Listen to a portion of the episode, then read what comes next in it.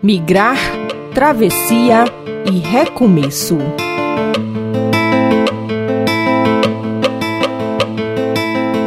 A população migrante e refugiada no Brasil tem crescido nos últimos anos.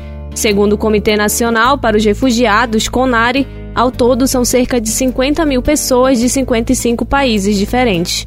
Homens e mulheres estão sendo inseridos no mercado de trabalho e contribuído positivamente para a economia do país. É o que afirma Marcela Vieira, assessora da Caritas Brasileira na temática de economia popular solidária há sim um impacto positivo, é, ainda que não mapeado, da atuação desses trabalhadores e trabalhadoras que vêm, né, que são oriundos da migração. A questão é, é uma oferta de mão de obra muito qualificada, na sua maioria, né, esses trabalhadores, mas infelizmente é, é invisibilizada ainda, né? Então é invisível ainda essa atuação porque a maioria atua na informalidade e não seria um dado que nós precisaríamos, né, enquanto instituições apoiar no sentido de mapear qual é esse impacto da informalidade desses trabalhadores e trabalhadoras no nosso território brasileiro, mas que sim, é positivo, nós temos muita atuação, mas que ainda não é visibilizada.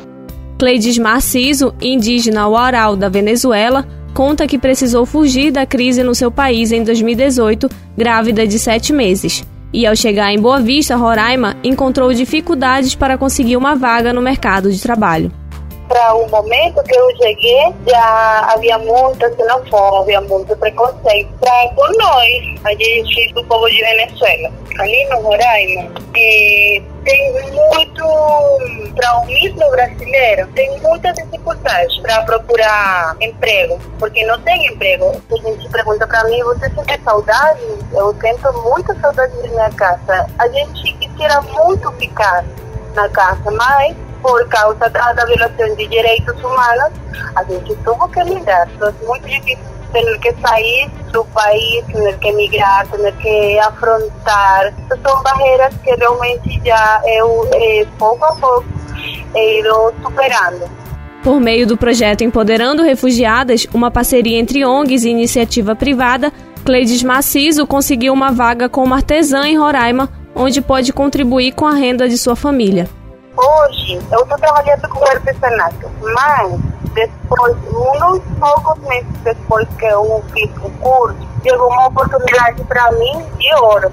Falo eu de ouro, né? Porque graças a essa oportunidade é que eu estou aqui agora. Que foi de um programa de capacitação de lojas sênior que foi Empoderando Refugiadas. E aí foi que eles deram uma, uma capacitação para mim, porque eu pude interiorizar-me para cá para Belo Horizonte com minha família.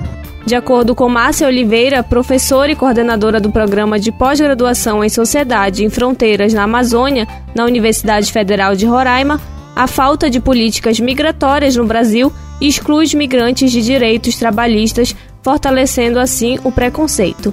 Uma das grandes questões que dificulta todo esse processo de adaptabilidade e integração ao mundo do trabalho é a ausência de políticas públicas migratórias. O Estado brasileiro tem se dedicado muito a ações emergenciais e não tem investido em políticas migratórias efetivas que garantam que os migrantes sejam sujeitos de direitos. Essa relação é, xenofóbica na nas relações interpessoais com os migrantes, ela decorre muitas vezes dessa ausência do Estado que não pontua políticas migratórias de fato e de direito. Apesar da evidente contribuição positiva para a economia do país, a realidade de muitos migrantes e refugiados ainda é preocupante. Os que não conseguem colocação no mercado de trabalho se veem obrigados a viver nas ruas, expostos aos mais diversos tipos de riscos. E na próxima reportagem da série Migrar, Travessia e Recomeço, você vai conhecer os desafios da migração diante dos riscos da precarização do trabalho. A série Migrar, Travessia e Recomeço é uma iniciativa da Caritas Brasileira com o apoio do projeto Europana, Caritas Suíça e da União Europeia.